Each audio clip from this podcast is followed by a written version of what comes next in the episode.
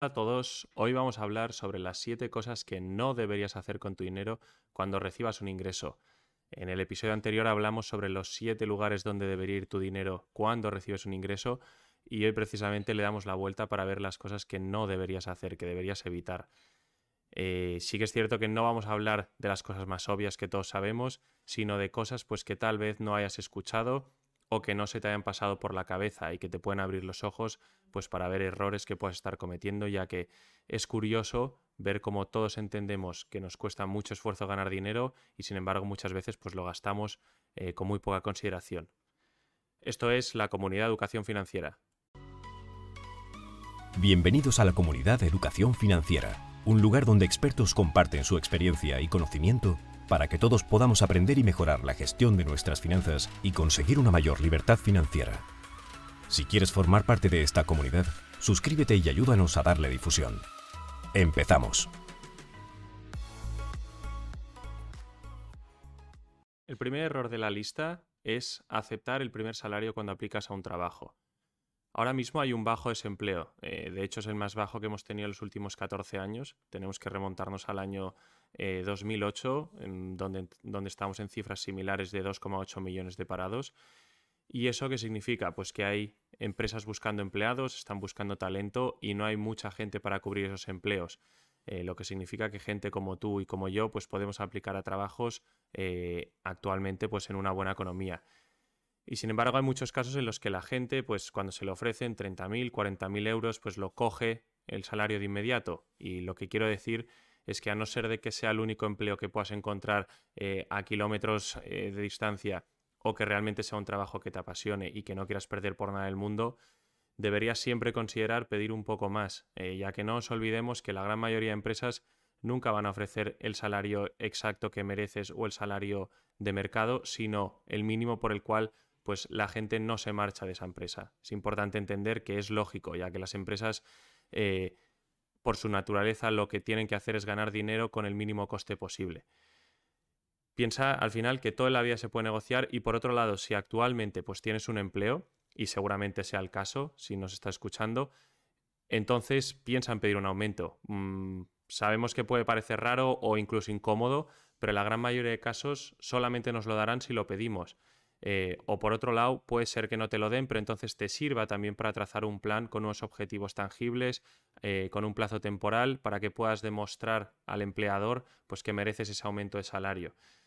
Aquí te sorprendería ver la cantidad de personas pues, que reciben un aumento de salario solamente hablando con sus jefes y diciéndoles y demostrándoles que trabajan duro para la empresa y que son un activo valioso para ella. Pero de nuevo, debes ser tú quien lo pregunte y te sorprendería, pero la mayoría de personas pueden estar 5 años, pueden estar 10 años sin pedir un aumento y eso es un grave error.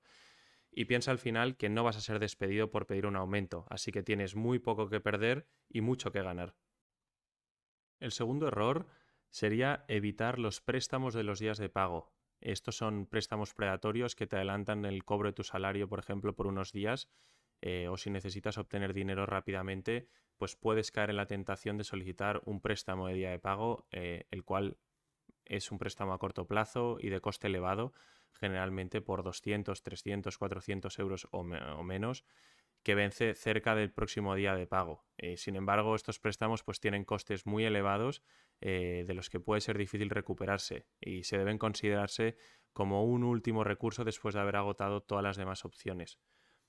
Los préstamos de días de pago suelen ser pequeñas cantidades de dinero en efectivo que se reciben rápidamente y que deben saldarse eh, en un solo pago. Y si no, se pagan en su totalidad, pues eh, se aplican cargos adicionales y se aumenta la fecha de vencimiento, eh, con lo cual puede llevar pues, a caer en un círculo vicioso que se reinicia una y otra vez, incurriendo cada vez en más cargos. Por eso digo que es una muy mala decisión financiera. básicamente, es alguien que te está prestando dinero por solamente unos días eh, y realmente si no puedes comprar algo hoy porque no tienes dinero en la cuenta bancaria, este tipo de préstamos son una muy mala solución y no te van a ayudar en absoluto eh, en el medio plazo o en el mes siguiente, sino que te van a hacer cada vez más pobre.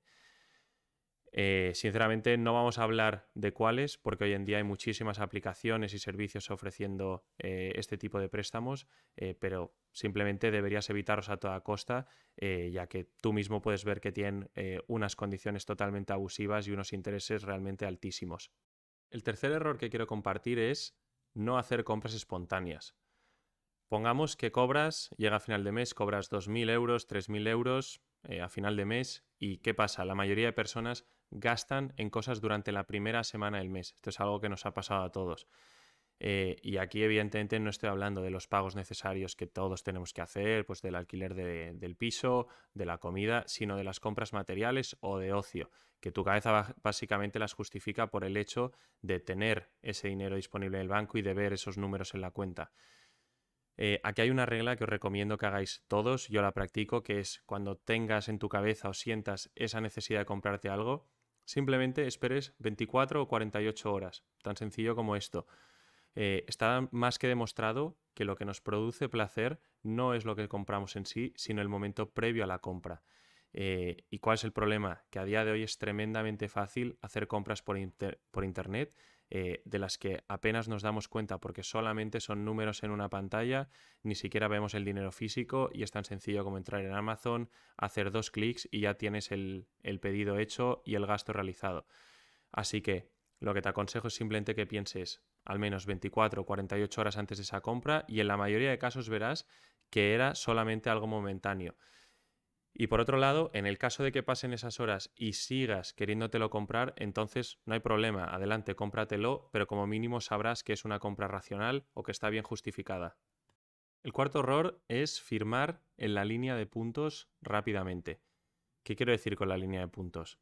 Eh, me refiero a firmar cualquier tipo de documentos, como puede ser eh, un alquiler o una compra, básicamente cualquier tipo de documento legal eh, en el que debes asegurarte de leer bien todo lo que hay. Eh, la mayoría de personas firmarán sin leer lo que pone en un documento por la pereza que ello implica, pero esto es un gravísimo error, ya que no os olvidemos que es un documento legal y te sorprendería ver la cantidad de personas que cometen el error de firmar sin leer toda la letra pequeña.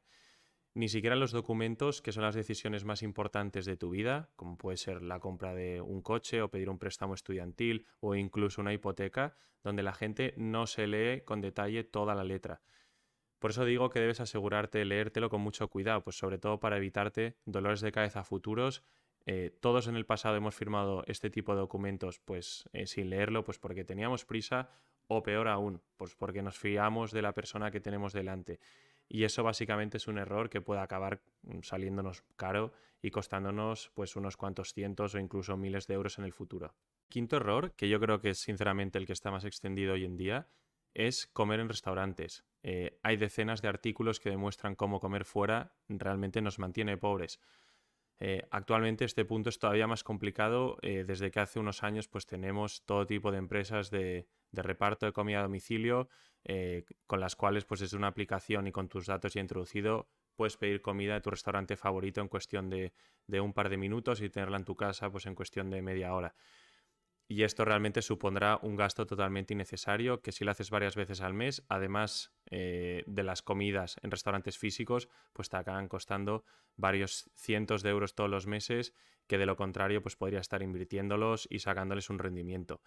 Eh, por ejemplo, si hiciéramos unos números muy sencillos, imaginemos que te gastas 50 euros a la semana eh, en restaurantes, sea a domicilio o yendo a restaurantes, esos son 200 euros al mes o 2.400 euros al año que con ese dinero, pues por un lado, te daría para pagar toda la compra anual del supermercado, además de que es más saludable, o podrías coger ese dinero e invertirlo cada año. Y si invirtieras 2.400 euros al año durante los próximos 10 años, estimando un retorno promedio al mercado del 10%, ese dinero te habrá generado 42.000 euros. Eh, con eso no quiero decir que no vayas nunca a restaurantes, sino lo que digo es que pues lo dejes para ocasiones más especiales, ya que, como ves, eh, a lo largo del tiempo ese dinero se va acumulando y supone una gran cantidad de dinero. Y además, pues que cocinar en casa es de las cosas que más dinero te va a hacer ahorrar. Eh, ah, y por otro lado, no va en las excusas de que no tenemos tiempo para cocinar, porque todos podemos cocinar un día a la semana, hacer comida extra y a partir de allá hacer tuppers para el resto de la semana y dejarlos congelados. El sexto error es pagar por información sobrevalorada. Hay muchísimos cursos que son carísimos sobre cómo ahorrar dinero, mejorar tus finanzas o de lo que sea, eh, y hoy en día tenemos toda la información que queramos en la palma de nuestra mano. Puedes encontrar un libro o incluso si no quieres comprarlo, puedes pedirlo en una biblioteca y ganar todo ese conocimiento de forma gratuita. O también escuchar un podcast como estás haciendo ahora sin pagar absolutamente nada. Es importante ser conscientes de que tenemos muchísima suerte hoy en día de tener todo el acceso a información y educación de forma gratuita y es algo que debemos aprovechar. Eh, es cierto, por ejemplo, si vas a la universidad, pues que sigue costando dinero y que puede llegar a ser muy costosa, pero creo que eh, hoy en día hay muy buenas opciones gratuitas para formarte. Y por otro lado, también sé que pueden haber excepciones como en todo y que seguramente haya casos de cursos específicos de algo que sea muy difícil de encontrar y ahí puede tener sentido gastar algo de dinero. Pero en términos generales, hoy en día tenemos acceso a lo que queramos y básicamente si no te formas es porque no quieres, ya que el acceso a la información gratuita es algo totalmente común. Y por último, el séptimo error es no pensar en si lo que estamos comprando son activos que se deprecian. Básicamente los activos que pierden valor diariamente, los uses o no. Hay cosas pues, que hemos de comprar que se deprecian o se pudren, como la comida, eh, las cuales una vez las comes ya han perdido todo su valor. Pero no estamos hablando de esto, evidentemente. Estamos hablando de otro tipo de activos que hemos de tener en cuenta a la hora de comprarlos. Deberíamos siempre preguntarnos, eh, ¿debería comprarme este coche sí o no? ¿Debería comprarme esta televisión? ¿Debería comprarme esta nueva raqueta que ha salido o estos nuevos esquís? Hay que pensar cuál es el valor de estos artículos realmente. Y para eso lo que tenemos es que preguntarnos cuál será el valor de, este artículo en 5 o 10 años. Y verás cómo en la mayoría de casos su valor se ve reducido drásticamente. Eh, el error más típico que hacemos todos es con la compra de los coches nuevos donde la gente solamente mira el precio del coche y de hecho nos engañan todavía más en los casos de los que son financiados pero nadie añade su depreciación durante los próximos años que vaya a tenerlo y se le olvida que esto es un coste que debemos tener en cuenta. Por ejemplo, si me compro un coche que vale 15.000 euros y en 5 años vale 10.000 euros, ahí directamente sin hacer nada, haya conducido o no el coche, he perdido 5.000 euros y este es un coste que debemos tener en consideración cuando tenemos que hacer los números. A modo resumen, recuerda, primero, nunca aceptes el primer salario que se te ofrezca en un nuevo trabajo. No olvides que las condiciones de mercado están a nuestro favor. O por otro lado, pide un aumento en tu actual empleo, especialmente teniendo en cuenta la situación de inflación actual. Segundo, evita los préstamos de día de pago. Son el ejemplo más claro de pan para hoy y hambre para mañana. Intenta organizarte el mes con antelación para tener que evitar solicitar un préstamo así a toda costa. Tercero, evita las compras espontáneas o impulsivas dejando pasar siempre 24 o 48 horas antes de hacer una compra para evitar ese impulso inicial.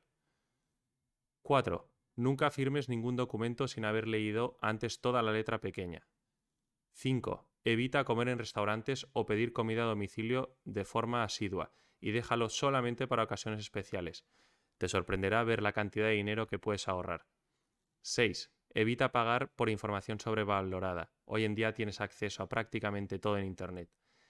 Y siete, cuando compres un activo, ten en cuenta siempre la depreciación y añádela como un coste más a tener en cuenta. Nada más por nuestra parte en el episodio de hoy. Recuerda que si te ha aportado valor, compártelo con alguien a quien creas que pueda ayudarle para ayudarnos a hacer crecer la comunidad y suscríbete para escuchar contenido similar que publicamos todas las semanas. Las ideas, conceptos y opiniones compartidas no representan asesoramiento financiero alguno. En caso de necesitarlo, se debe acudir siempre a un profesional certificado.